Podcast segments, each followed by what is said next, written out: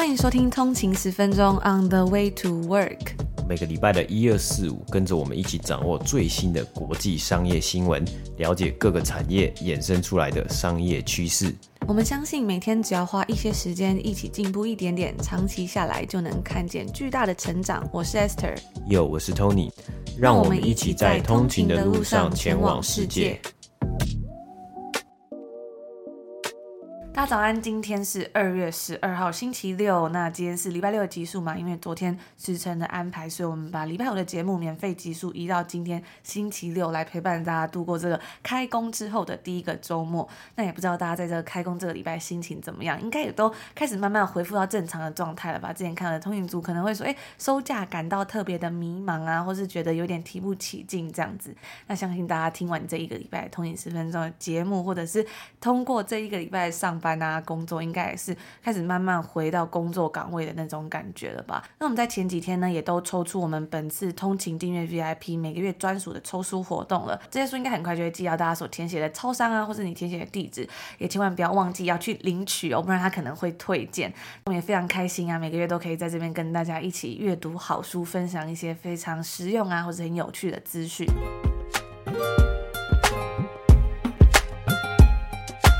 那我们今天来分享的公司呢，昨天在 Instagram 上面有跟大家预告，这是一间呢，它在去年 Q3 第三季的时候表现不佳，然后股价大跌的公司。但是呢，在这一次啊，它可以说是逆势突围，再度重新得到一些不错的成绩。那不知道有没有通勤族猜到这是哪一间公司？没错，它就是 Disney 迪士尼，在北美时间周三盘后所公布他们最新一季财报的资讯。那还记得在去年十一月中的时候呢，Disney Plus 也正式在台湾上。上线了嘛？那不知道有没有通勤族也有在看 Disney Plus 的？那在这一季的财报之中啊，我们可以看到迪士尼又继续恢复它的订阅服务 Disney Plus 的增长动能，并且呢也宣布了迪士尼乐园以及度假村的获利是创下了新的纪录，也代表说他们早前因为疫情损失最惨重的时期，其实也许已经过去了。那根据他们这次财报的显示啊，Disney Plus 的新订阅用户在这个假期季度的尾声，已经达到了一点二九八亿，总共是新增了一千一百八十万个新的订阅用户，超过上个季度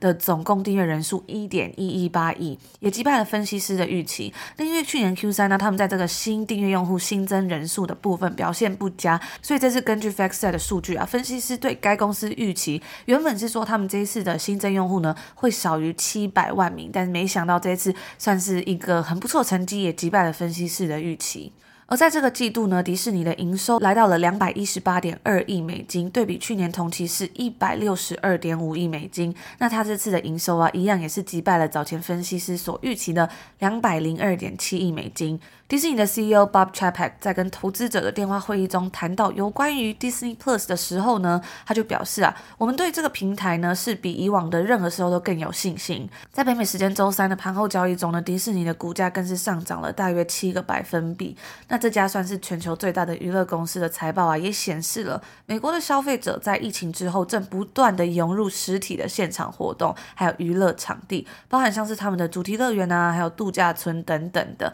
但同时呢，消费者也还没有完全放弃之前疫情期间所养成对于接触娱乐媒体的习惯，像是影视串流平台的表现依然强劲等等的。那 Bob Chapek 也有说到啊，对于迪士尼的订阅增长逐渐好转的原因，在去年十一月的时候，我们在第四季 EP 七十的时候有跟大家分享到迪士尼上上一季财报，不知道大家还有没有印象？如果忘记的话呢，也欢迎可以回去收听这个第四季的 EP 七十这一集。那当时迪士尼表示啊，他们 Disney Plus 的新增订阅用户数量突然放缓，该公司的股价也随之下跌了七个百分比，股价是来到了一百五十九点六十三块美金。那在二零二一年的前三个季度，Disney Plus 的新增订阅数是不断的上升。分析师当时就认为说，随着串流服务的流量不断增长，在第四季呢，Disney Plus 预估应该能够增加将近一千万个订阅用户。然而没有想到啊，在当时 Disney 却只增加了两百一十万个订阅用户，让大家跌破眼镜，也让股价随之下跌。而且啊，因为这个数据只有让让当时 Disney Plus 的订阅总人数来到一点一八一亿嘛，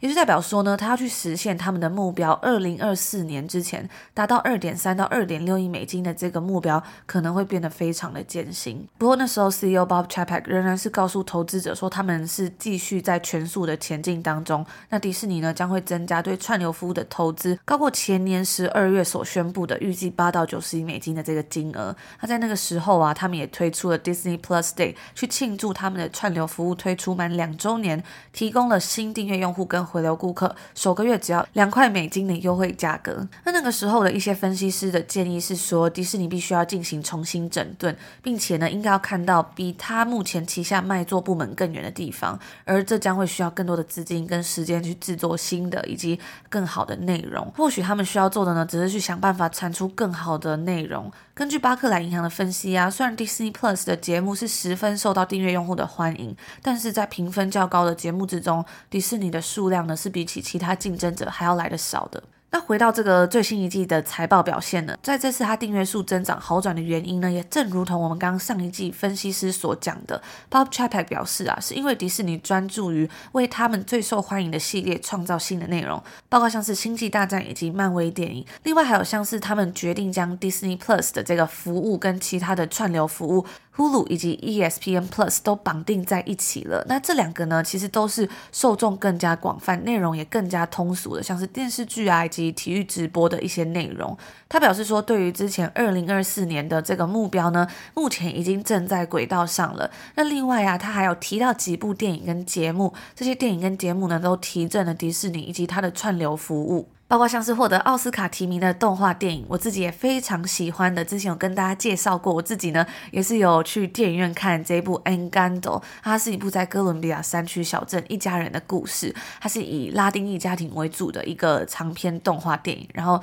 这个家庭呢，他们里面每个人都有不同的魔法。那我自己觉得也是一个非常温馨的电影。然后里面的音乐啊，真的也都是非常非常的好听。它是在感恩节的时候推出嘛，所以那时候觉得，哎，刚好感恩节的时候去看这部电影，会觉得非常温馨，真的是。是一个还蛮合家欢乐的一部电影。那另外呢，还有卢卡《卢卡的夏天》这部电影，它是由皮克斯制作，然后 Disney Plus 发行。故事的背景呢是在意大利的一个滨海小镇，有一个海怪男孩叫做卢卡，跟他新认识的好朋友发生一连串的冒险故事。然后它也是一个很温馨的电影，我自己也有看。然后那时候在看的时候就觉得哇，好想吃意大利面，然后好想去这个意大利的滨海小镇度假。后来我还有去看一些网络上对这部片的评价，然后他们就在讲说，哎，他这部动画呢是参考。了意大利真正的有一个真的一个小岛，然后当做它的原型去画的，然后它那个照片对比起来真的是非常像，就觉得哇，以后如果疫情真的是完全结束之后呢，就还蛮想去这边度假的。不知道大家有没有看过这部电影？那另外呢，像是知名导演 Steven Spielberg 的爱情歌舞剧《West Side Story》西城故事，还有像是有许多大咖演员主演的心理惊悚片《Nightmare Alley》夜路这两部电影呢，也都获得了最佳影片的提名。迪士尼的高层呢，就表示说，他们预期未来 Disney Plus 在美国以及全球都将持续的增长，并指出啊，有计划在这个财年里面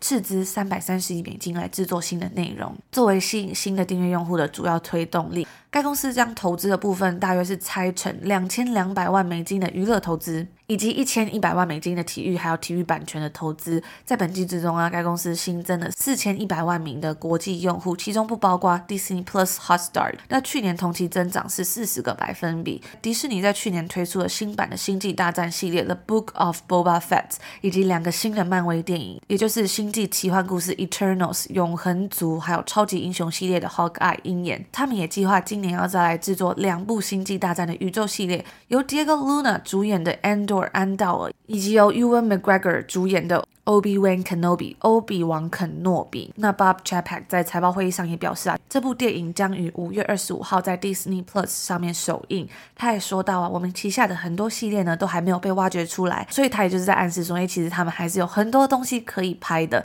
那最有机会帮助串流媒体增长的呢，会是一般娱乐系列。在二零一九年底，他们推出 Disney Plus 的服务之后啊，Disney Plus 的订阅量激增。那前五个季度平均每一季啊，它都新增了将近要一千九百万个新的用户，但是呢，在去年下半年新增用户数量急剧放缓，在前五个季度平均每一季其实都有新增了将近一千九百万个新订阅用户，但是去年下半年它的新增用户数量却急剧放缓嘛。而跟这次迪士尼它所公布财报之后的命运十分不一样的，就是它的竞争对手 Netflix。在上个月呢，Netflix 表示他们只增加了八百三十万个订阅用户，低于投资者的预期，也下调了他们对未来增长的财务预测嘛。我们在之前的节目里没有跟大家分享到 Netflix 的这个财报，那 Insider Intelligence 的媒体分析师就表示啊，这次迪士尼的财报结果也充分说明了迪士尼的传奇品牌以及它在日益拥挤的这个数位媒体市场中是拥有超越竞争对手的能力的。接下来呢，我们就来看看一些有关于他游乐园的部分的一些表现。说到这个游乐园啊，我自己真的是。好想好想去迪士尼玩哦！就是等到可以开始比较顺利出国的时候，我觉得第一个想要去的国家应该是日本吧。我真的好久好久没有去日本玩，然后真的好想去日本吃一些好吃的东西啊，然后去迪士尼玩。虽然美国也有迪士尼，但还觉得日本迪士尼是有一种特别不一样的感觉。那在本季的财报之中呢，主题乐园还有度假村业务重新获得巨额获利啊，对迪士尼来说是一个很大的福音。虽然华尔街普遍也是预期会有这样的发展，在这个季度中呢，随着那些在去年同期因为疫情而没办法开放营运的主题乐园，还有其他的景点重新开放，在美国、亚洲以及欧洲的主题乐园中呢，都涌入了大量的游客。该部门也获得了二十五亿美金的营业收入。那因为疫情封城的状况，再加上对于感染的担忧，当时他们是关闭了他们的主题乐园，饭店也取消了他的游轮度假活动。那我最近有看到啊，已经开始 YouTube 上面已经有 YouTuber 在分享他们去参加迪士尼的游轮度假活动了。我觉得感觉真的是。非常的好玩，在截止于去年十二月的季度之中呢，迪士尼损失了大约是一点二亿美金。而本季啊，主题乐园的利润率上升的部分原因，其实是因为劳动力支出的减少。因为迪士尼引进了两个新的应用程式，叫做 Genie Plus 以及 Lightning Lane，让游客们可以先制定好当天的游园计划，还有预定好园区里面的餐厅啊跟其他的服务。不然本来可能你都要去排队啊，或者你可能需要很多的工作人员去安排说，诶，大家的动线怎么样？那可能就会增加很多的支出嘛。那因为也透过这样的应用程式，让他们可以减少可能一些实体的互动，也降低传染的几率。接下来讲完这么多，算是比较好的消息，我们还是要来看看说迪士尼未来可能会遇到什么样的困难。首先呢，可能他们会面临到体育直播转播权的艰难决定。怎么说呢？因为从美国职棒大联盟到大学橄榄球，再到印超，也就是印度板球超级联赛这一系列的比赛，其实他们的转播价格都在上涨。所以要不要决定继续花更多的钱去取得转播权呢？可能就是未来迪士尼他们要考量的点了。CEO Bob Chapek 就表示说，迪士尼计划要来继续。竞标保留印钞的转播权，因为啊，这对于印度潜在的 Disney Plus 的订阅用户来说是一个非常主要的吸引力。但是呢，根据熟悉竞标过程的人士透露啊，其实这个印钞转播权的价格已经翻了一倍了，达到五十亿美金以上。而迪士尼在这个领域啊，它也是面临到了激烈的竞争。除了在这个转播权之外呢，该公司也指出，他们的串流媒体还有电视节目的制作成本也是节节攀升，让支出不断的增加，也让他的华特迪士尼电视 Disney Plus 以及体育串流 ESPN Plus 的收益受到影响。因为当你的成本支出增加，你就算赚了越来越多的钱，有更多的订阅用户，那还是会去稀释掉你的收益嘛。迪士尼的股东，同时也是管理着四百亿美金的资产管理公司的一位基金经理人就表示说，现在迪士尼的成本管理呢将会成为重点，因为今年呢、将会是第一年开始，就是如果没有再有更多变种病毒的影响的话呢，将能够看到迪士尼它有一整套的管理过程。他也表示啊，迪士尼将不得不更严格的去制定有关于影片制作的支出，才能在它的串流平台有更多的获利嘛。那其实这个东西我觉得就还蛮好玩的，因为刚刚我们在前面讲到去年 Q 三的时候，它他的订阅用户减少了，那那时候大家就觉得说，哎，你要去产出更多很棒的 content，很棒的内容，制作更棒的节目，你才有办法去吸引更多的用户嘛。可是来到这一季呢，大家还是不断警告他说，哎，那你可能要注意一下你的支出哦。虽然你现在订阅用户增加，你也产出了很多非常嗯较好又叫座的影片跟电影，但是你花太多钱哦，那你赚的钱可能就变少，这是我们可能会担心的一个部分。总而言之呢，这些上市公司真的是要经起很多很多的挑战哇。我觉得营运着一间公司真的是不不容易。做得好是应该的，但是你可能还要再做得更好，或是给大家有更多更多的期望，然后让大家更加的放心，才可以有更好的未来。那最后补充一下，刚刚我在看这个新闻，这位资产经理人在讲这段话的时候，他其实用了一个很常见的英文谚语，我觉得很有趣，就跟大家分享一下。他就讲到一句这个迪士尼的这个未来状况，他就说这个 The proof is in the pudding，就是直翻的话呢，可能就是说证据就在布丁里，就是我们吃的那个布丁，大家没有听错，就是那个甜点的布丁。那但那但是它其实是一个谚语嘛，它所代表的意思其实是通过验证才能判断事情的好坏。它是从英文古谚语 The proof of the pudding is in the eating 这这整段话缩减而来的意思就是说，哎，布丁好不好吃，真的是要吃过才知道。我觉得还蛮好玩的，就当做是一个英文的小教室。在今天，因为今天的节目是周六播出嘛，跟大家分享这个算是还蛮有趣的一个小谚语。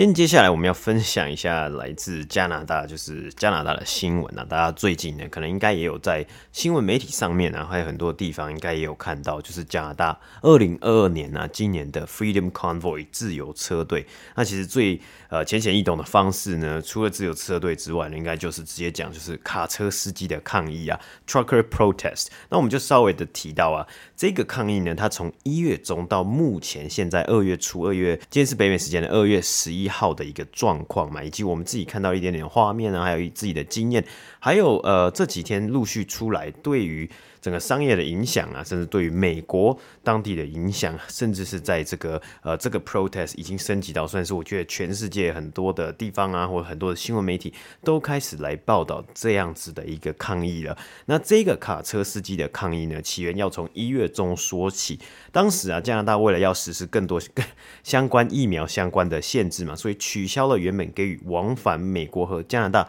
陆路的卡车司机疫苗接种的豁免，就是呃一定要最现在就是最新的规定，他们就是规定这些呃卡车司机呢一一定要接种疫苗。那这个豁免呢，还有大致上就是呃另外一个方式，就是说，哎，原本呢这些卡车司机啊，他们因为这个商业上的需求需要，一定要呃频繁的通过就是呃美加的边境嘛，然后来去送货等等的，所以呢，他本来的豁免是因此没有接种疫苗。你也可以不需要进行十四天的隔离啊，但是在一月中的规定出来之后呢，就引起的部分卡车司机认为这个规定非常的不妥，因此呢，他们决定就决定要组成一个车队，要以在加拿大。跨省的旅行的方式呢，从西岸以及各地一路开着卡车和大型的车辆前往加拿大呃首都渥太华，就在加拿大的东岸。那同时也是在呃跟多伦多一样，在同一个省份，就是安大略省。那渥太华呢是加拿大的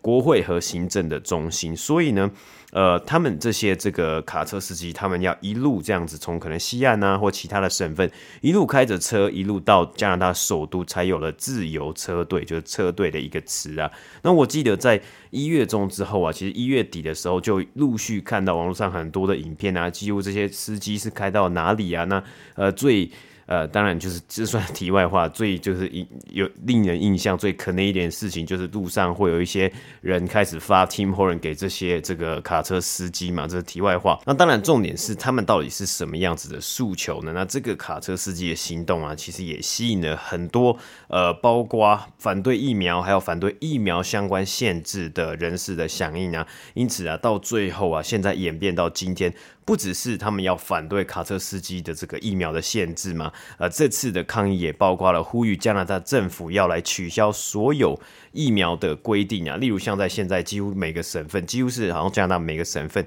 都有规定，像你要进餐厅，你需要看疫苗的证明，简单来说就是疫苗护照。然后不只是进餐厅啊，呃，还有就是呃，你如果进健身房啊，还有进这个呃电影院啊，或是任何需要购票的场所啊，这个运动赛事啊，呃，演唱会啊等等的，你都需要去这个接种完两剂，甚至要有打追加剂才能进入嘛。那你你打完这些疫苗之后呢，通常在这里啊。这里的情况就是，你打完了，你会收到一个档案。那这个 PDF 档案呢，上面它就有一个 QR code、QR 码，所以你进到餐厅啊，或是任何的地方，呃，任何需要就是接种疫苗证明的地方呢，你就要去扫描这个呃证明啊，扫描这个 QR code，然后再附上你的、呃、可能健康卡啊，或是你的一些呃个人的 ID 证件，才能进去。那所以啊，这些抗议人士他们认为，其实这样子的限制啊，是违反了部分的人身自由。所以为什么才叫做自由车队嘛？他们希望呢，他们有权利可以自己来决定他们要不要来。试打疫苗，甚至你不应该要去呃限制呃很多人进去餐厅，但这个东西呢，其实呃在加拿大来说还是蛮普遍，大家都有在接种疫苗的啦。同时啊，这个抗议呢，他们也认为不应该呃因为呃任何的公司的员工没有接种疫苗就开除他们。因为卡车非常明显嘛，非常大一台，所以在整个游行队伍之中，它可以做到就是去瘫痪整个交通呢。在抗议的时候，那像上个礼拜呢，上个周末啦，这个抗议的这个呃他们的车啊，就开就有开到这个多伦多，或是多多有呃就是发起抗议嘛，所以它的地点呢就在多伦多市中心，呃，离距离多伦多大学非常近的 Queen Elizabeth Park 附近的一条街叫做 Bloor Street。那这条街呢是非常忙碌的一个呃街区啊。它上面呢有很多的精品百货，像是 LV 啊等等的。那它在一个呃 LV 跟啊，安大略博物馆的呃十字路口上面，他去做抗议，所以在网络上如果去查这个多伦多抗议的时候呢，可以看到有看到，应该会看到这个影片里面有出现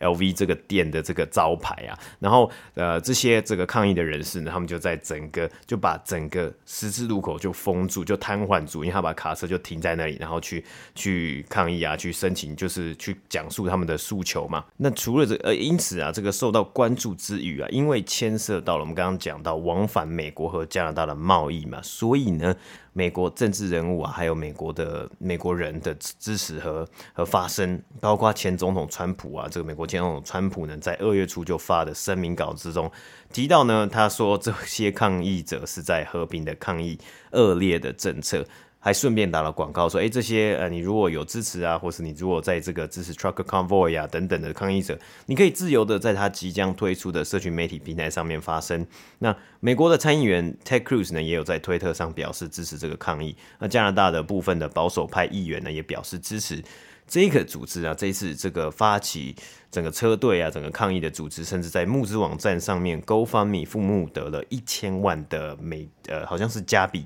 那原本预计啊，要将这个所得分给参与抗议的司机和群众，比如说供应他们啊，因为他们有开了很长一段路嘛，所以有油钱啊，还有一些吃住啊等等的。那但是啊，在很快的在发放完一百万之后呢，GoFundMe 就将这个募资案关闭啊。根据 GoFundMe 的声明中有提到。原本和平的抗议出现了许多暴力和不法法的行为啊，那其实这也带到了这次抗议来带来的影响啊，在首都渥太华呢，整个车队和抗议的人士最主要聚集在这个地方，在他们的国会的附近，因为多了这些卡车的卡位，所以根据警方的预估啊，至少有五百辆。卡车和大型车辆让渥太华呢必须要搬出紧急令。那他们的市长呢也呼吁，呃，现在目前市政府啊，渥太华市政府是处于一个下风的状态啊，那也下了这个紧急令嘛。在对政府的影响之外呢，很多的渥太华居民也开始反对这次的抗议啊，因为这些卡车他们占据的马路让交通无法顺利的运转嘛，并且在抗议之中呢，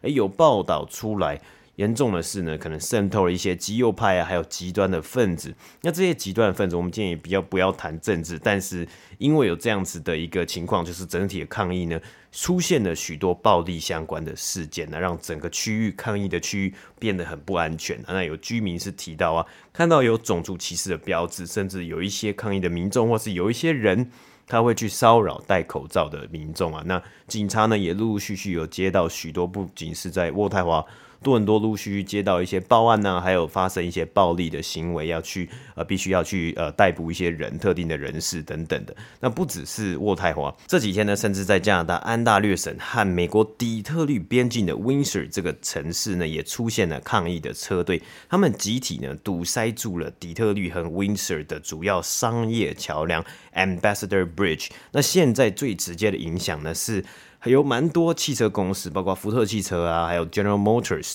通用汽车。底特律是这个著名的汽车城嘛，所以这些呃车厂呢，他们在这边就是底特律还有安大略省的边境啊，是蛮多有蛮多汽车工厂的。然后包括多伦多的市，就是近郊也有啊，不仅仅是汽车工厂，还有一些什么零件啊和引擎的工厂啊。但是因为因为就因为这一座桥梁被堵塞了，就他们直接把卡车开上去，然后就堵住，堵住这个桥梁，你没办法，就是双边无法来这个呃沟通啊、运输啊，那必要的制造零件是无法送达的情况下呢，让福特车厂还有其他车厂直接是去取消了好几班的他们的工作，让工厂的工人回家，因为这些本来你透过这座桥梁要往返的卡车，还有商用汽车呢，现在是必须要绕道绕到了六十六里，从密西根进入美国，甚至从这个密西根那里就是进去加拿大。也因为呢，他们全部都被导流到了另外一个地方，另外一座桥也出现了堵塞的状况啊。而根据《华尔街日报》的报道啊，这座 Ambassador Bridge 呢，大石大桥是美加非常重要的贸易交通枢纽啊，占了双边贸易的三十个百百分比啊，大约是超过六千亿美金的价值每一年呢、那根据 Statistic Canada 的数据呢，这座桥的双边汽车贸易就是以汽车产业为主啊，包括汽车还有汽车零件的价值，在去年二零二一年呢就达到超过两百八十亿美金啊。而其他官员呢也开始认为啊，如果这个堵塞继续发生，会有更多超过就是对汽车产业单单汽车产业的影响。那呃，如果这个影响更大的话呢，地方政府啊，包括 win 啊，它的市场也提到，他们需要更多的资源呢，甚至会寻求法院的命令来强制驱除这些抗议者啊。那像今天是北美时间的周五嘛，我看到今天的新闻也指出啊，好像在多伦多地方啊，就是这个 Queen Elizabeth Park 上个礼拜发生抗议的地方呢。可能也会有，就是呃，就是警方已经发布声明说，他们要把这个地方封住了，因为警方认为呢，很快这个地方可能会有一些抗议的状况发生，所以他们提前的做一个准备啊。但是另一方面呢，其实像加拿大的卡车工会啊，他也有指出啊，大大约啊八十五 percent 的卡车司机也已经完成接种了，所以这一次的这个。呃，为什么有发生这个抗议的这个规定呢？其实也影响大约只有两万六千名卡车司机而已啊。那另外一个呢，就是我们刚刚讲到说，诶，这一次的这个抗议其实受到了很多美国的政治人物还有居民关注嘛。一项还蛮特别的一个呃数据是显示出啊，在我们刚刚讲到被关注关关闭的募资网站 GoFundMe 还有其他的募资上面呢，它是显示有超过五十 percent 的这个募资金额呢是由美国人来捐赠的，所以。诶，这也算是一个还蛮好玩的一个数据啊。那因为有这样子这个加拿大的这个抗议的延烧啊，这个周末呢是美国的这个美式足球的超级杯嘛。那超级杯是在 LA，就是洛杉矶举办。那当地的政府呢，还有当地的这个警方呢，也开始在做准备，说会不会有像加拿大式这种 trucker 呃卡车司机的抗议。出现在这个超级杯，因为毕竟这是一个非常大的盛事，整个城市、整个美国都在看，那一定也会有非常多人去参加、去观赛嘛。所以这也是就是呃，接下来会怎么去演变呢？真的还不知道啊。那呃，呃加拿大的总理啊，Trudeau 呢，也也讨论，就是他他其实也这几天也一直在，好像就是跟各个省长啊去做讨论，说要怎么样去应对嘛。那目前呢，看来是呃没有。想要直接的跟这些抗议的人去做谈判的，那因为抗议的人他们的一项诉求，还有他们。呃，我有看到，就是在多伦多的抗议，他们是直接就是拿起，就是说 fuck Trudeau 这样子。那他们的一项诉求是，他们希望 Trudeau 可以下台，就是加拿大的总理 Justin Trudeau。那呃，稍微最后再说一下我们自己的一个，就是我自己在多伦多，然后我们有看到了一些呃抗议的。那我觉得其实，在过去的两年这个疫情以来呢，这个每个礼拜在可能二零二一年呢，都很多。我们搬来之后呢，我发 发现每个礼拜都会有抗议，绝对绝对会有抗议。那这个抗议呢，就是最简单，就是反对口罩啊，反对呃 vaccine 啊，然后反对这些疫苗的限制啊等等的嘛。那呃，当时为什么这些抗议其实没有办法，就是很很有很多的影响呢？因为我觉得第一个人蛮少的，一次可能就一百个人吗？大概或几十个人这样子，然后他们可能就开了一台皮卡车，然后由那台皮卡车开路，然后后面就跟了一群人走路这样。所以那时候呢，还蛮长多时，很多时候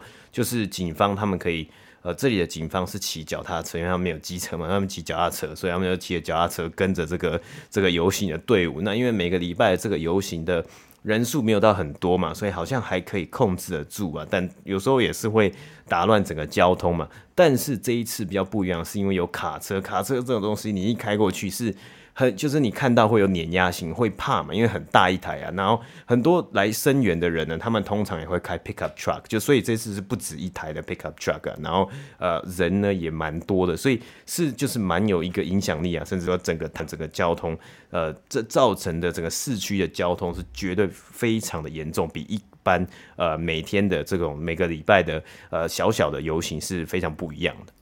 然后补充一下，刚刚 Tony 有讲到会有这个警察会骑脚踏车想要做一个控管嘛？除了脚踏车之外呢，其实有时候也会看到警察骑着马，是真的就是真的一匹马，然后就走在这个大路上，像刚刚讲的这个很大条这个 Bloor Street 啊，你就会常在有抗议或者有游行的时候呢，就会看到有警察真的是可能两个吧，我看到每次他们都是两个人，然后骑着那个马，然后那个马是那种算是蛮大匹的马，就蛮高的那种马，然后马骑在路上呢就会有大大便在路上。嘛，然后后来我们就去查，那时候就发现说，哦，其实如果你有看到那个大便，你是可以拨打一个专线啊，或是可以跟他讲，然后他们就有专人来清。但是通常呢，每次经过游行啊，然后有马经过的时候，你就会看到，哦，路上会有很多马的大便在这个整条街上面，就是也是一个蛮奇特的景象啦。但是我觉得，因为其实像是最近多伦多真的是非常非常的冷嘛，在最冷的时候可能有到零下快要负二十度，就算到没有。就算到现在已经到二月了，可能平常也都是在零下的一个温度，所以其实地板上呢，基本上都是很多的冰。所以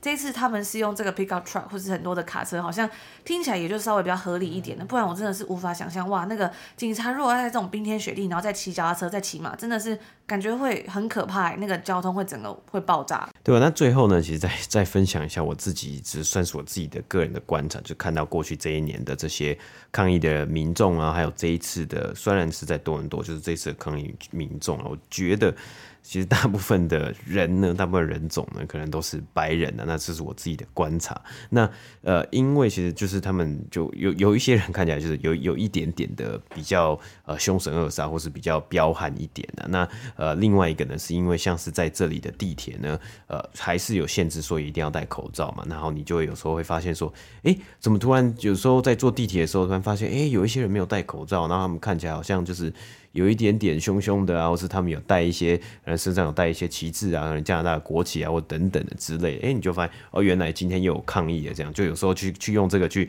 分辨说，哎，今天有没有抗议之类的。那呃，这个东西呢，就是。刚刚回扣到说，因为其实呃有有看到报道，有的像渥太华居民是有说，哎，有的人可能会去呃去骚扰说戴戴口罩一些人啊，或是有一些可能暴力的倾向啊等等的，所以有时候还说，哎，来说就是呃在。这个街上啊，说要随时注意一下安全呢、嗯，那补充到刚刚 Tony 有讲到这个示威抗议的人嘛，那我其实我其实有看到有一些温哥华的朋友啊，不只是就是有各个种族，不只是亚洲人啊、白人或是其他的种族，其实我看到也是有有人就是。在呃这些卡车司机去抗议的时候啊，他们也到场。然后在抗议的会场呢，也有这种反反抗议的人，就是反对这些抗议的人的，也算是一个他们的抗议。这样，那他们就会举牌子说，他们觉得要戴口罩啊，他们觉得还是要 social distance，然后要嗯保持一定的距离，减少感染。这样子，就是大家看法还蛮不一样的。那其实时至今日，之前也是大概差不多两年了吧，所以我觉得好像真的也是还是有这样一部分的人，他们可能是拒绝去打疫苗，然后不想要戴口罩。但是其实也有蛮多人可能跟他们持不同意见。刚刚我们有讲到嘛，其实，在加拿大的接种率是算是非常非常高的，跟美国比起来的。所以我觉得就是也是算是大家的声音都很不一样啦。对啊，那其实毕竟。呃，因为接种率高啊，那另外一个就是这里的就是关于疫苗的这个规定，其实算是真的算是蛮严格的。可能呃，当然有时候是比较相对的嘛，像跟美国有些地方比起来呢，这里的这个疫苗啊，像哎你要什么疫苗护照啊，或是你一定要规定，呃，甚至是这里的 lockdown 呢，其实也都是很严格。我们之前在节目上也蛮常跟大家呃分享到的嘛。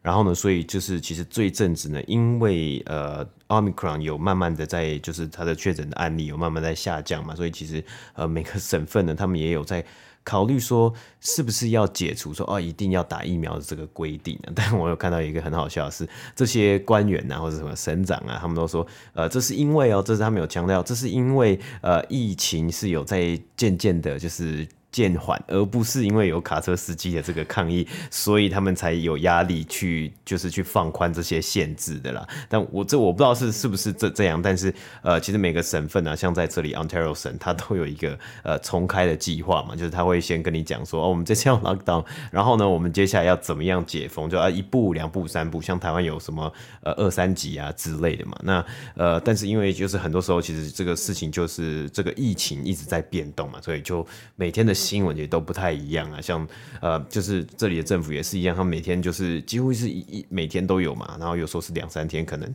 呃就会有开记者会啊，然后去更新说哦要要怎么样的这个状况啊，然后又有什么样的限制，或是有什么样就是开放的规定啊。像在前阵子在呃蒙特娄那边，好像也是有因为这样的案例嘛，就是大家在讨论说，到底到底能不能对人民限制，比如说你没有打疫苗啊，或是你没有戴口罩，然后就不能让他进餐馆或者去一些地方等等的。那我们在上个周末的时候，我们就是快闪了温哥华，就是做一个短暂的旅游嘛。那那时候其实我们上飞机的时候，他都是会检查，哎，你有没有打疫苗？那我们那时候都有出示说，哎，我们是已经有打过三剂疫苗，都完整接种了这样子。我看所有的人啊，也都是要出示这个疫苗，你才可以搭上国内班机，就是你要做这个旅行的话，如果你没有打疫苗，也是不能上飞机的嘛。那在之前，其实蒙特尔就也是案例，也是一直居高不下。那很多人就在讨论，就是可能有正反面的辩论，在讨论说，到底政府能不能够去限制人民嘛？那我就看到，其实也蛮多人就在抱怨说，诶，如果这些人他们就是决定不去接种疫苗，那他们到时候住院的这个费用呢，或者是他们所影响到的事情，是不是他们自己要来承担，而不是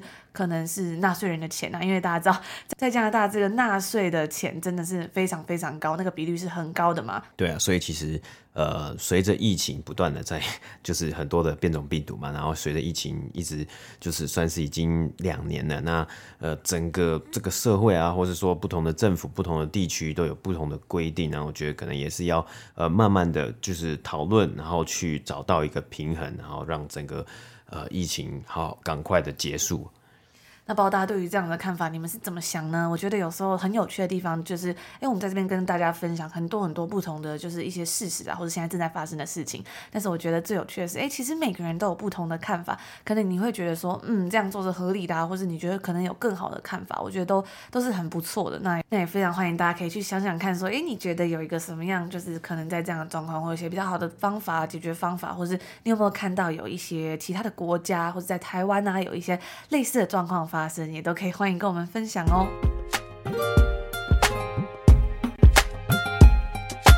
以上呢，就是我们今天所要跟大家分享的节目啦。我跟大家分享一些在加拿大的生活啊，以及一些所见所闻。我觉得其实都还蛮有趣的，因为有时候这些资讯好像好像很少在台湾的媒体上面看到吧。不知道大家有没有感兴趣？但是我觉得不管是哪一个国家，有时候就是多看一些不一样的讯息，其实都真的还蛮有趣的。就觉得，诶，怎么他跟我们想的不一样？为什么他们会决定这样子做？像刚刚在讲到这个加拿大抗议示威嘛，像是有个周末早上，我们就去 Tim Hortons，就是这边的算是一个咖啡厅连锁早餐店，然后去吃早餐。然后那时候呢，刚好就是这个示威游行非常热烈的时候，很多的 pickup truck 他们开很多的大卡车啊，他们就在上面就会有大牌子写 F，就是这里的呃总理嘛。那我就看到隔壁桌的一个老先生跟老太太，他们好像也是来玩的，他们在讨论这个现象。我就觉得这真的是感觉还蛮 还蛮好玩的。那说这示威游行啊，我就想到以前在西班牙当交换学生的时候，其实那边也是真的非常常有抗议活动发生。然后每次抗议活动发生，可能很多时候，比如说是公车或者是呃地铁，那就直接全面瘫痪。然后有时候真的是公车到到一半，那司机就会开始广播哦，可能前面那段路它封起来了，所以我们今天呢就不开了，大家自己想办法，大家下车，或者是我们要绕路这样。我就看到很多人其实他们也是还蛮，就是还蛮坦然的吧，遇到这样状况虽然很不方便，但那也是大家的权利。就像是在多伦多这边呢，其实真的在市区的地铁啊，真的很长，每到周末就会要修车子，或者是他的公车就是直接一直疯狂 delay。他之前就跟大家分享到，有一次我在等那个公车的时候，然后那个司机就一直跟我们聊天，他就人很好，他就说，嗯，再一下就来了，我帮你联络这样子，因为他们要交班，他们要换班这样。然后我们就说，哎，为什么就是每一次的 delay 啊，或者是修路、修地铁都是在周末的时候发生？那他就讲到说，因为其实周末的时候大家可能比较不用去上班嘛，那周末的时候呢，人手也比较少，所以呢，他们在周末的时候通常都会在这个时间，就是去整理他们的车子啊，或者是让比较少的人来工作，让大家可以就是去休息。那我也是那时候才开始用换一个角度去想说，对这些公车司机，他可能也是要休息嘛，他也是需要他的周末，或者是说这些修理地铁的人，他们可能也有他们自己的周末啊。那如果在平常休的话，可能会影响到更多人去上班。这样想想，好像也觉得他们也是蛮体贴的啦。嗯，那我们现在录到最后面呢，我刚好看到一个最新的这个最新最新的消息啊，就是。呃，有一位加拿大的这个法官，他已经获准了这些当地政府的这个请求，然后让当地政府呢是可以去使用警力，然后强制的将我们刚刚讲到在呃就是卡在这个底特律，美国底特律跟加拿大边境 Windsor 这座大桥上面的这个卡车做驱除的动作。那他们给出的这个呃命令呢，是指说这些卡车呢，它可以在今天北美时间二月十一号的呃美东时间晚上七点前清空这个区域。那七点之后呢，他们就可能要进行强力的强制的驱除了。所以呃，这个事情呢，真的是原本好像也是从呃算是这种星星之火，到整个现在变成。整个国家甚至整个呃，包括美国也非常的去重视啊，去去呃在乎这件事情啊。那我其实呃补充一下，其实像是美国总统拜登呢，他甚至也有去就是呼吁说土豆就是美加拿大的总理要好好的来处理这件事情啊，因为真的也会影响到美国的经济啊，或是这个底特律这部分的商业活动嘛。所以呃，我们之后呢，或是我们可能在 IG 上面呢，就跟大家分享一下，如果之后他有没有成功的就是驱除。可能或许驱驱除会不会变成一个呃比较严重的一个冲突，或是就是和平的解散？那我们之后再跟大家做补充。那我觉得看完了这些事情啊，我觉得这一两年疫情啊、口罩啊，甚至这个是卡车司机的抗争，我觉得我感触最大的是，以前我觉得很多时候别人怎么说，可能就是要怎么做，就是呃政策是这样子啊，或是比如说规定是这样，就是这样做嘛。但是看了这么多事情之后，我就会去常常会去思考，说这样做是对的吗？这样做真的是合理的吗？那如果不合理，我们要怎么样去解决这个问题，或是怎么样去讨论出最佳一个方案？我觉得这真是一个还蛮不一样的文化冲击吧，就是自己要捍卫自己的权益，当然是在不伤害其他人的情况下嘛。如果觉得不合理的地方啊，或是觉得有什么样更好解决方案，其实都可以拿出来讨论，或者是想办法来解决，其实才是最重要的。嗯，所以其实很多时候就是辩论啊，或是冲突的时候，都是一定有正方两方，或是大家每个人的立场都不一样嘛。但是其实理性沟通，然后呃和平的解决才是最重要。所以其实。呃，在这些抗议里面呢，一开始都是很，就是他们可能都是希望本意都是希望是和平的，但是呢，在